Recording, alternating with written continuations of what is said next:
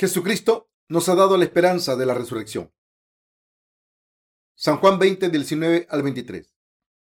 Cuando llegó la noche de aquel mismo día, el primero de la semana, estando las puertas cerradas en el lugar donde los discípulos estaban reunidos por miedo de los judíos, vino Jesús y puesto en medio les dijo, paz a vosotros. Y cuando les hubo dicho esto, les mostró las manos y el costado. Y los discípulos se regocijaron viendo al Señor. Entonces Jesús les dijo otra vez, paz a vosotros. Como me envió el Padre, así también yo os envío. Y habiendo dicho esto, sopló y le dijo, recibí el Espíritu Santo. A quienes remitieren los pecados, les son remitidos, y a quienes se los retuvieres, les son retenidos. Mientras escribo esto, ha llegado la Pascua. Al ser bautizado por Juan el Bautista, Jesús tomó todos los pecados del mundo y murió en la cruz. Su muerte resolvió el problema de nuestra muerte y su resurrección nos ha dado nueva vida. Cuando Jesús fue crucificado, nosotros también fuimos crucificados con él. El que fuésemos crucificados con Jesucristo significa que somos uno en perfecta armonía con el Señor por fe. En nuestros pensamientos, mentes, cuerpos y en todas las cosas, Jesucristo y nosotros somos uno. Jesucristo se levantó de entre los muertos y esto significa que nos ha dado una nueva vida. Al levantarse de entre los muertos, Jesús se les apareció a sus discípulos y les dijo, la paz sea con vosotros. Los que han recibido la remisión de los pecados a través del Evangelio del agua y el Espíritu tienen paz en sus corazones. El Señor nos ha dado la remisión de los pecados al levantarse de entre los muertos.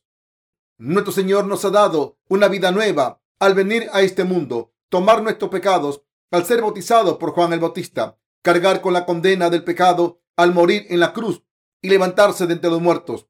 Esta verdad es lo que ha completado nuestra salvación. La resurrección de Jesús es la finalización de la remisión de nuestros pecados y nuestra salvación. Por eso lo primero que el Jesús resucitado dijo cuando se les apareció a sus discípulos fue, la paz sea con vosotros. Esto significa, ahora que he cargado con la condena de todos vuestros pecados, he resuelto el problema de la muerte y os he dado una vida nueva podéis tener paz.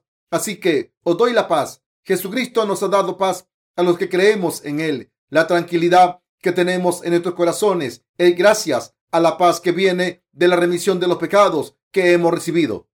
Gracias a quien están tranquilos nuestros corazones. Gracias a Jesucristo, ya que la paz que nos ha dado viene por la remisión de los pecados. En otras palabras, Jesucristo nos ha dado paz a nuestros corazones. Esto se debe a que Jesucristo vino a este mundo fue bautizado, murió en la cruz, se levantó de entre los muertos y así ha completado nuestra salvación. Al creer en esto, recibimos la paz de nuestro Señor. Por eso tenemos paz en nuestros corazones. ¿Hay paz en sus corazones ahora? ¿La paz que viene de la remisión de los pecados? Si de verdad tienen esta paz, será maravilloso. En esta Pascua podríamos estar pensando en otras cosas, pero debemos pensar en la paz y la vida nueva que el Señor nos ha dado al levantarse de entre los muertos. El significado más importante de esta resurrección es que el Señor completó perfectamente todas sus obras que borraron todos nuestros pecados. Este es el significado más importante de la conmemoración de la Pascua. Después de levantarse de entre los muertos, Jesús se les apareció a los discípulos en tres ocasiones en este mundo. ¿Cuándo? La primera vez fue la mañana después del primer sábado. Después del sábado, en el amanecer del primer día de la semana, Jesús se les apareció a sus discípulos. Juan 20, del 1 al 2, dice, el primer día de la semana, María Magdalena fue de mañana, siendo aún oscuro, al sepulcro y vio quitada la piedra del sepulcro. Entonces corrió y fue a Simón Pedro, al otro discípulo, al que amaba Jesús, y les dijo, se han llevado del sepulcro al Señor y no sabemos dónde le han puesto. Esto ocurrió cuando Jesús apareció por primera vez desde su muerte. La segunda aparición de Jesús aparece en el pasaje de hoy en Juan 20 del 19 al 23. Jesús se les apareció en la tarde del mismo día de la semana. En aquel entonces, los discípulos de Jesús que temían a los judíos se habían encerrado en una casa. Quizás cerraron todas las puertas como hacemos nosotros o quizás incluso pusieron clavos y barricadas. De cualquier manera, lo importante es saber que como habían perdido al Señor Jesús, los discípulos tenían mucho miedo. Jesús se les apareció resucitado a sus discípulos en estas circunstancias. Imaginen lo siguiente.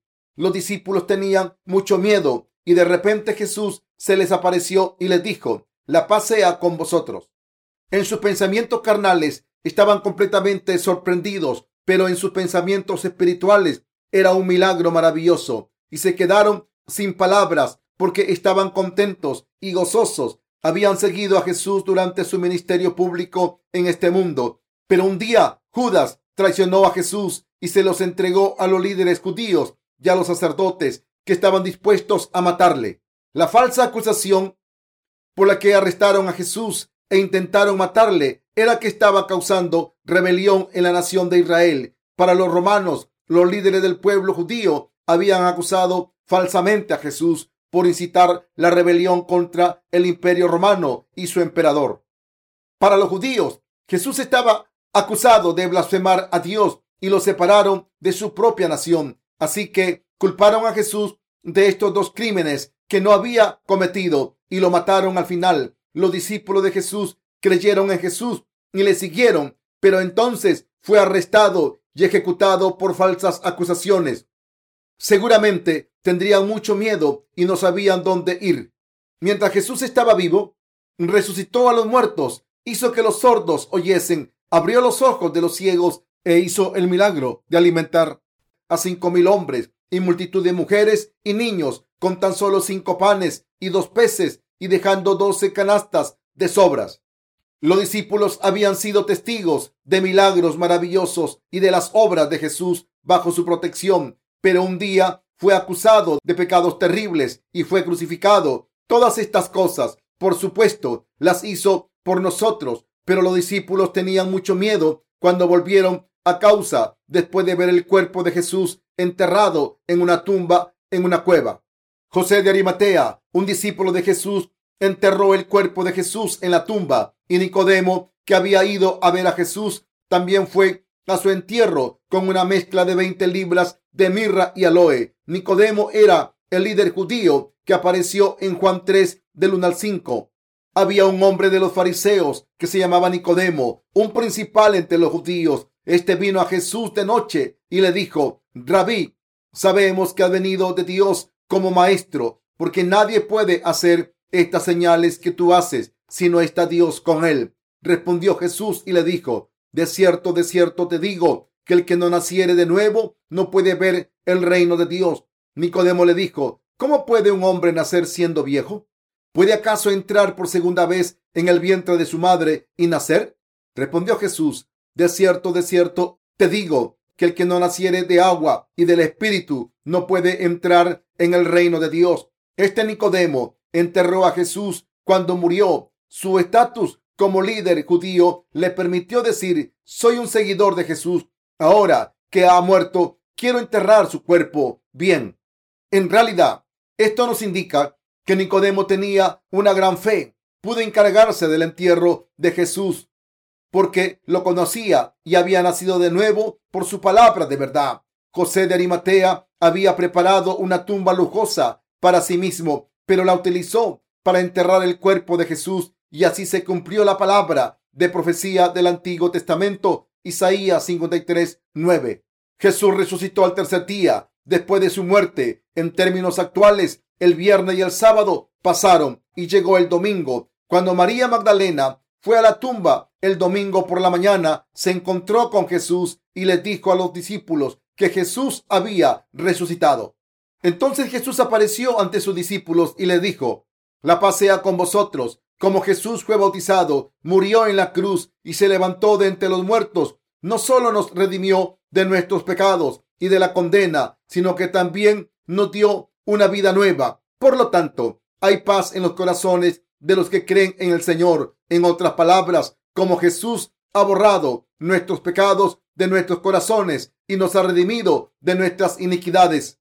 La verdadera remisión de los pecados y la paz ha entrado en los corazones de todos los creyentes. Nuestro Señor nos ha confiado su obra a los que hemos recibido paz. Hemos recibido la paz gracias a nuestro Señor. Los versículos 20 y 21 del pasaje de hoy dicen, y cuando les hubo dicho esto, les mostró las manos y el costado, y los discípulos se regocijaron viendo al Señor. Entonces Jesús les dijo otra vez, paz a vosotros, como me envió el Padre, así también yo os envío. Dicho de otra manera, Jesús dijo, he resuelto el problema de todos vuestros pecados. No tenéis nada que temer. Ahora estáis sin pecados. He borrado todos vuestros pecados. Esta paz es la que el Señor nos ha dado. De la misma manera en que Dios ha revelado su providencia y nos ha salvado al enviar a Jesucristo a este mundo como embajador del Padre, ha enviado a Jesús a este mundo para que le dijese a su discípulo, como me envió el Padre, así también yo os envío. Los discípulos cumplieron la obra que el Señor les confió y hoy esa obra ha pasado a nosotros porque Dios nos ha dado las fuerzas para cumplirla. Nuestro Señor le dijo a sus discípulos, recibí el Espíritu Santo, como el Señor vino al mundo y completó su obra para borrar todos nuestros pecados. Cualquiera que crea en esta verdad puede recibir el Espíritu Santo. Por eso Jesús dijo que sus creyentes recibirían el Espíritu Santo. De hecho, cuando Jesús cumplió 30 años, cargó con todos los pecados de la humanidad al ser bautizado por Juan el Bautista. Y tres años después acabó con toda la condena al morir en la cruz. Sin embargo, si Jesús no se hubiese levantado de entre los muertos, no tendríamos paz, no seríamos obreros de Dios, ni tendríamos el Espíritu Santo. Como el Señor completó nuestra salvación de los pecados, no solo al ser bautizado y derramar su sangre, sino también al resucitar cualquier persona puede recibir la remisión de los pecados.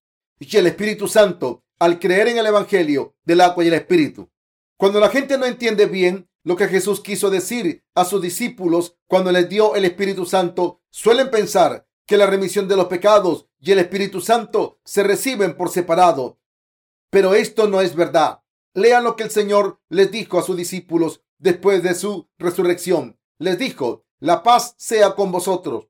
Recibí el Espíritu Santo. En otras palabras, como había completado todas las obras necesarias para borrar todos nuestros pecados, ahora nos pudo dar la paz verdadera y el Espíritu Santo. Y podemos recibir el Espíritu Santo simultáneamente cuando recibimos la remisión de los pecados por nuestra fe. Esto se debe a que el Señor nos lo ha dado. El Maestro de la Salvación ha hecho todas estas cosas por nosotros. Toda fiesta tiene un anfitrión e invitados de la misma manera en que la persona que da la fiesta es la que controla la fiesta. Nuestra salvación ha sido planeada por el Señor. El Señor ha borrado todos nuestros pecados para darnos paz a nuestros corazones, junto con la remisión de los pecados y el Espíritu Santo. Por eso el Señor nos está diciendo que recibamos esto. Al ver la resurrección de Jesucristo, los que conocen y creen en Jesús profesan, Jesús es el verdadero Hijo de Dios y nuestro Salvador. Como Él dijo, es nuestro Salvador que nos ha librado de los pecados y nos ha dado una nueva vida al resucitar de entre los muertos. Todos los que saben esto han sido salvados y han recibido el Espíritu Santo. Por eso, Hechos 2, 38 dice, Pedro le dijo, arrepentíos y bautícese cada uno de vosotros en el nombre de Jesucristo para perdón de los pecados. Y recibiréis el don del Espíritu Santo. En otras palabras, cuando recibimos la remisión de los pecados, también recibimos el Espíritu Santo. Todos los apóstoles creyeron en Jesucristo como su Salvador y todos creyeron que el Señor había aceptado todos sus pecados al ser bautizado y morir en la cruz por ellos. Y con esta fe predicaron el Evangelio, predicaron que como Jesús había aceptado los pecados de todo el mundo, al ser bautizado, murió en la cruz y así salvó a todos los pecadores. Cualquiera que crea en este Evangelio de salvación que el Señor nos dio puede recibir el don del Espíritu Santo.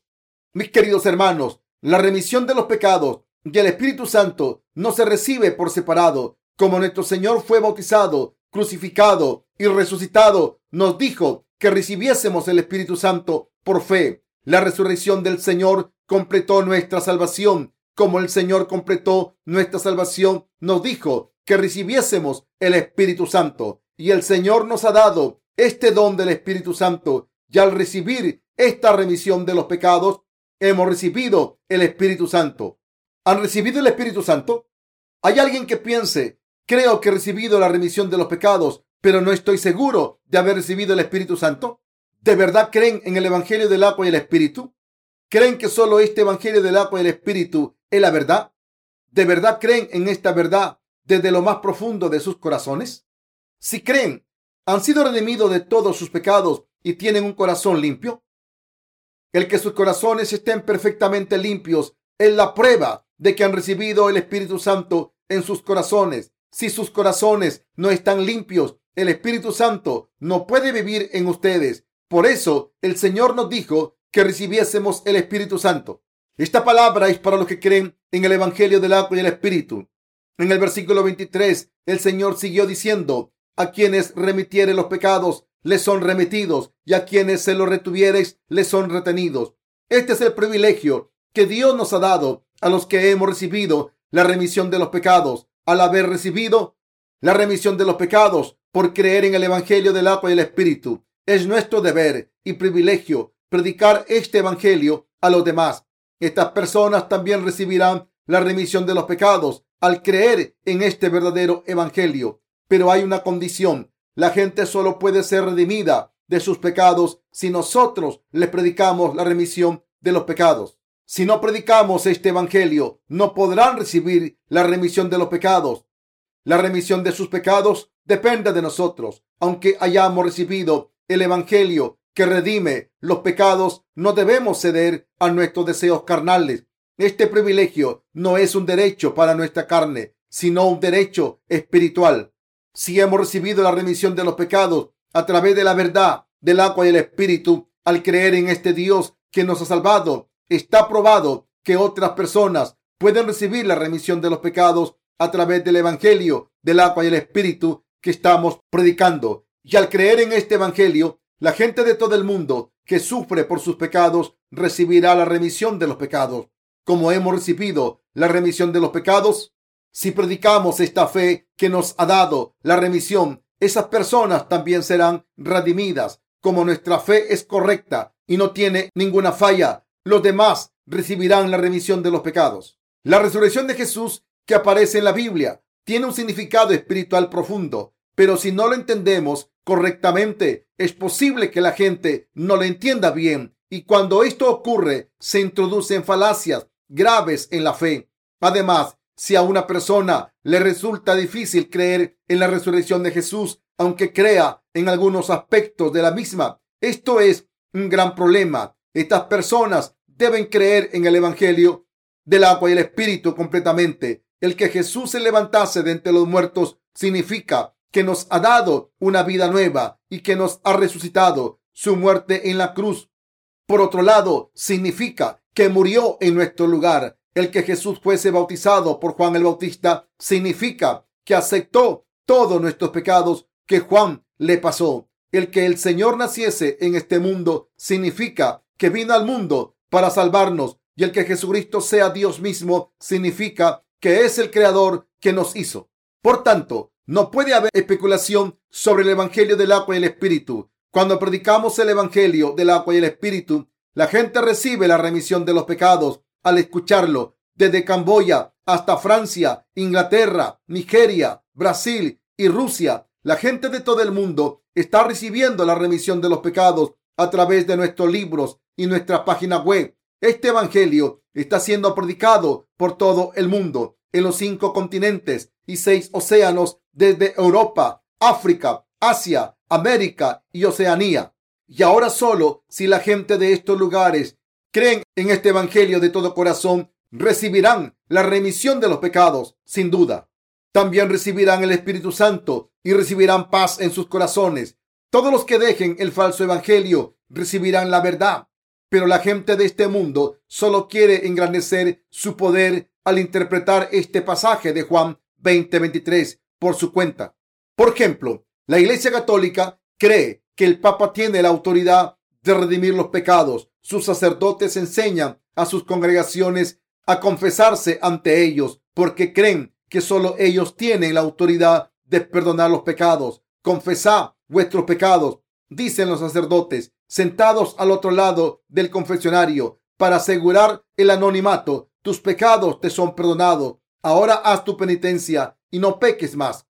El confesor piensa que ha recibido la remisión de los pecados. Se dice que los sacerdotes tienen que recibir la remisión de los pecados de otro sacerdote de mayor rango. Este sacerdote de mayor rango de un obispo, el obispo del arzobispo y el arzobispo del papa. ¿De quién recibe la remisión de los pecados el papa? La razón por la que hablo de esto no es porque quiero criticar otras religiones, sino porque quiero recordarles de que tienen que ser críticos espiritualmente. La remisión de los pecados no depende de los hombres, sino que depende completamente de Dios. El Señor aceptó todos nuestros pecados al ser bautizado, crucificado hasta morir para pagar la condena del pecado y resucitado el tercer día. Este es un resumen del Evangelio del agua y el Espíritu. Al creer en el Evangelio del agua y el Espíritu, podemos recibir la remisión de los pecados y no mediante métodos humanos, sino podemos entender esto claramente con fe. Esto significa que somos ciegos espiritualmente. Mis queridos hermanos, Jesús se ha levantado de entre los muertos. Su resurrección es un evento maravilloso que nos ha dado nueva vida. Si hubiésemos muerto con Cristo, pero no hubiese resurrección para devolvernos la vida, sería una situación lamentable. Si todo lo que nuestra fe puede conseguir es morir con Jesús por nuestros pecados, seríamos seres lamentables, porque con esta fe muerta no podemos hacer obras espirituales. Solo podemos movernos libremente cuando nos levantamos de entre los muertos y solo con una fe viva podemos hacer las obras de Dios. El apóstol Pablo se refiere a nosotros como la semilla metafóricamente y dice que el cuerpo del grano está determinado por el tipo de semilla que el agricultor siembra. Y hablando de la gloria de la resurrección, dijo, y hay cuerpos celestiales y cuerpos terrenales. Primero de Corintios 15:40. También dijo que somos sembrados en debilidad, pero levantados en poder. El Señor no es el único que ha resucitado, sino que nosotros también hemos resucitado. Nuestros corazones vivirán de nuevo, de la misma manera en que Jesús murió en la cruz. Pero su cuerpo se levantó de entre los muertos. Nuestros cuerpos vivirán de nuevo. Como el Señor no tiene pecados en su corazón y es el perfecto Hijo de Dios, nosotros somos las almas perfeccionadas que no tienen pecados y que se han convertido en hijas de Dios. Nuestros cuerpos no vivirán de nuevo en la misma forma actual, sino que serán transformados en cuerpos nuevos. Si todo acabase con nuestra muerte física, nuestra fe no tendría sentido. Si no vivimos de nuevo, no importa que creamos en Jesús o no. Pero de la misma manera en que hay un orden en todas las cosas, también hay un orden para nuestra resurrección. Hay dos resurrecciones, la primera y la segunda. La primera es la buena resurrección en la que participaremos. La Biblia nos dice que Jesucristo se ha convertido en el primer fruto de la resurrección al levantarse de entre los muertos.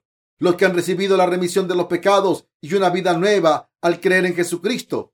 Y los que creen en su resurrección han recibido una vida nueva. Y como la Biblia dice que nuestros cuerpos serán resucitados cuando el Señor vuelva a este mundo, seremos resucitados. Esta es la primera resurrección de los santos. La segunda resurrección ocurre mil años después de la primera. Los justos reinarán en la gloria durante mil años después de haber resucitado y cuando termine el reino milenario, Dios resucitará a los pecadores en la segunda resurrección. En otras palabras, el Señor resucitará a los que murieron sin creer en el Evangelio del agua y el Espíritu y sin ser salvados. Cuando el Señor resucite a estos pecadores, los arrojará al fuego eterno del infierno. Esta es la segunda resurrección de los pecadores.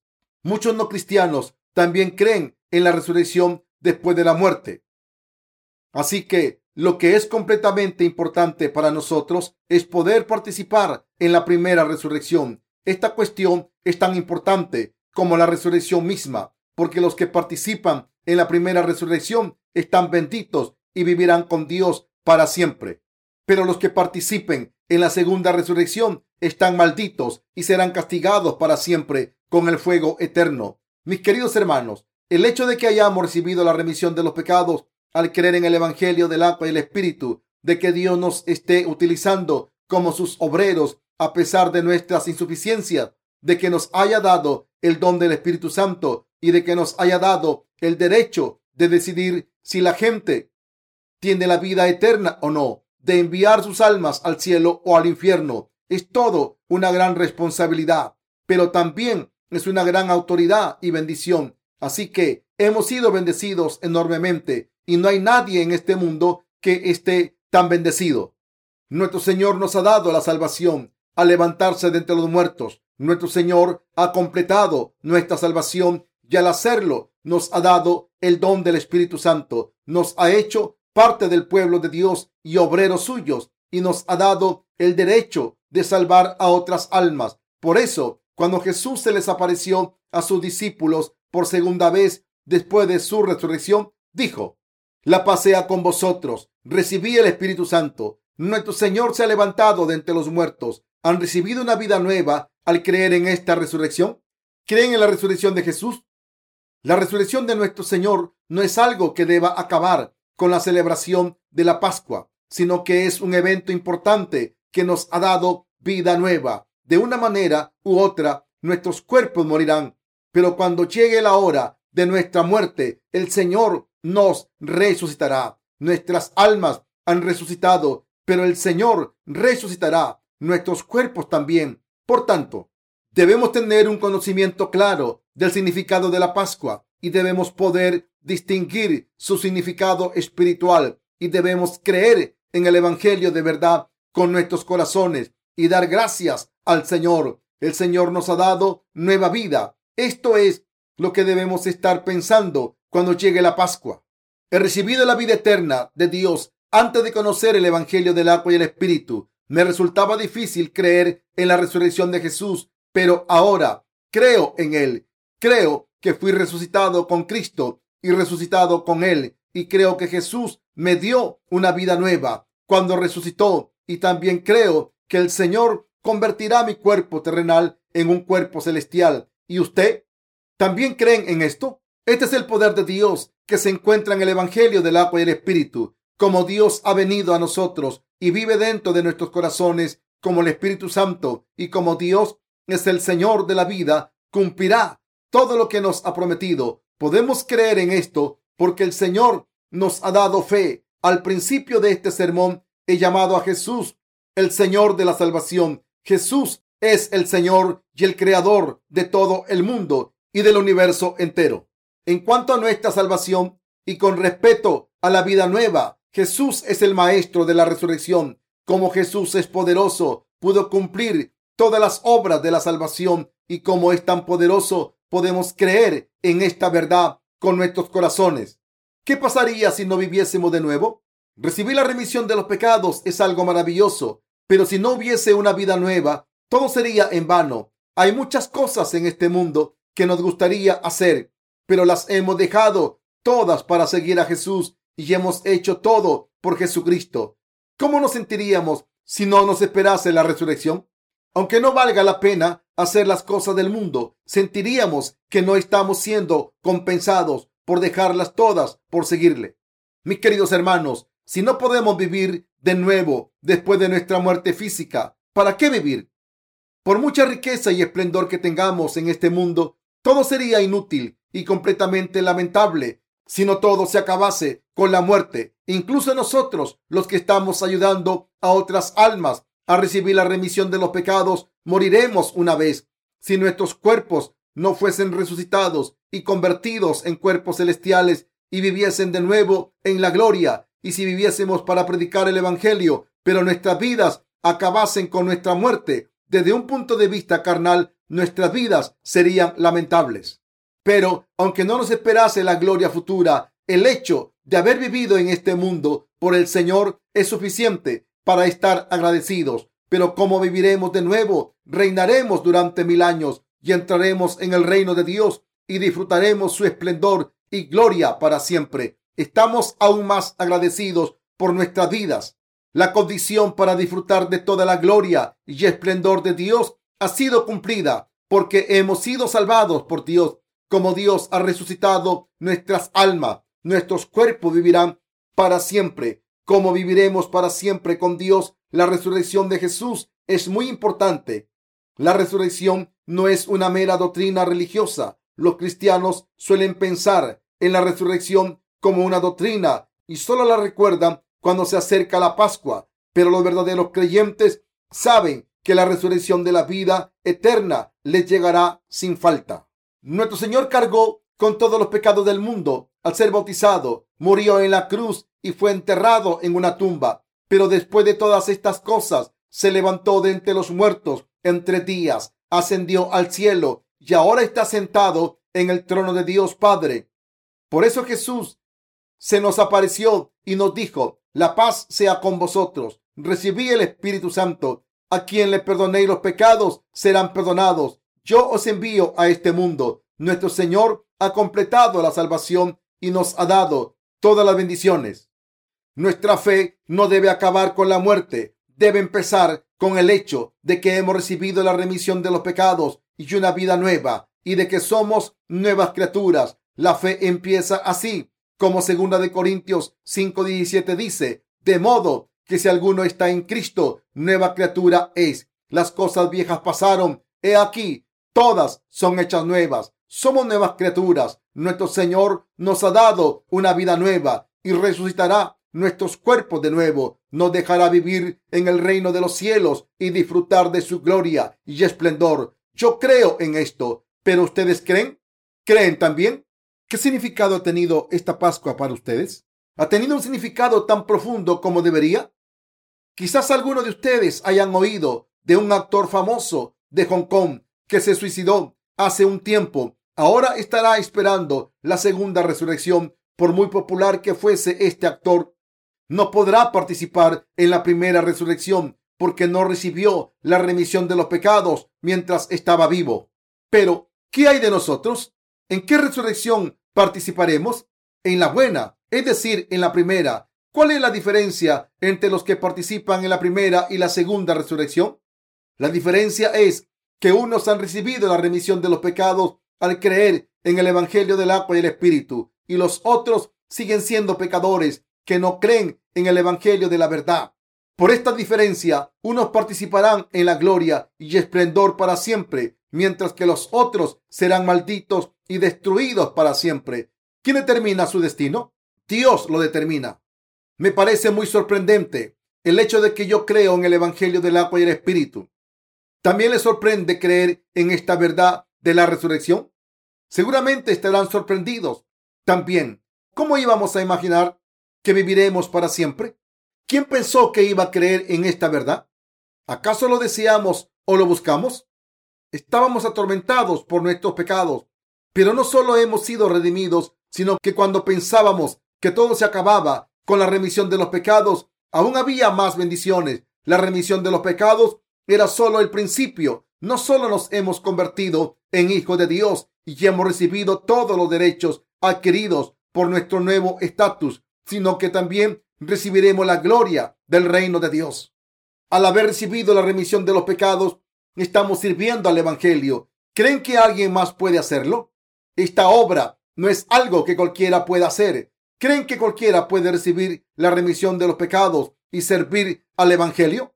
No todo el mundo que escucha el Evangelio puede servirlo. Los que solo quieren satisfacer sus deseos y consideran a Dios algo secundario, que separarán de la verdad, y solo los que siguen a Dios de verdad pueden ser utilizados como sus instrumentos para servir al Evangelio. Esta obra que se nos ha confiado y que estamos llevando a cabo ahora es muy importante. La Biblia nos dice que para disfrutar de la gloria de Cristo Debemos predicar el Evangelio con Cristo y sufrir con Él. El sufrimiento que estamos pasando ahora es un sufrimiento que soportamos por los demás. Antes sufríamos por nosotros mismos y nuestra supervivencia, pero ahora sufrimos como siervo de Dios y este sufrimiento es bello porque se soporta por los demás. Es una gran bendición que Dios nos haya confiado su obra a nosotros exclusivamente. Esta obra es una obra gloriosa. ¿Por qué? Porque esta obra será recompensada cuando llegue el reino milenario. Algunas personas dicen, prefiero vivir con comodidad en este mundo en vez de esperar a ser recompensado en el reino milenario. Pero ustedes no deben pensar esto. No tomen ese camino. No vivir por el Evangelio y el Padre es desobedecer a Jesús. nuestro Señor nos ha dicho, como me envió el Padre, así también yo os envío, y nos ha dado diferentes funciones en la iglesia para predicar el Evangelio. Pero si rechazamos esta obra, ¿dónde acabaremos? No acabaremos en esta iglesia, sino en un lugar de pecado. Nunca podremos servir la obra del Señor si tenemos pecados y estaremos distanciados de Dios cada vez más. Esta obra del Señor no la puede hacer cualquiera. Mis queridos hermanos, ¿están contentos con hacer la obra de Dios? Por supuesto que sí. Todos estamos muy contentos de servir a nuestro Dios, aunque a veces estemos limitados por las debilidades de la carne y por eso olvidemos nuestra felicidad. Hemos nacido de nuevo y nos hemos convertido en obreros de Dios para servirle. Es un gran honor servir al Evangelio. El Señor nos ha dado aún más fuerzas, poder y fe para permitirnos dar más fruto y ahora estamos ganando muchas almas por Él y llevándolas a la vida eterna. Cuando la Pascua está cerca, debemos recordar que hemos nacido de nuevo como siervos de Dios y al estar llenos del Espíritu Santo, debemos ejercitar este derecho de perdonar los pecados de la gente y debemos recordar que esto se consigue haciendo la obra del Señor y sirviendo a su Evangelio. Desde nuestras posiciones asignadas estaremos sirviendo al Evangelio. Desde nuestros ancianos y maestros de escuela dominical no hay nadie en nuestra iglesia que nos sirva a Dios. Todos estamos haciendo las obras que se nos ha confiado. ¿Desde qué posición están trabajando y cuál es la tarea que se les ha confiado? ¿Qué tarea están haciendo para hacer la obra del Señor? Sea cual sea esa tarea, hermanos y hermanas, sean fieles. Solo entonces el Señor le dará más obras.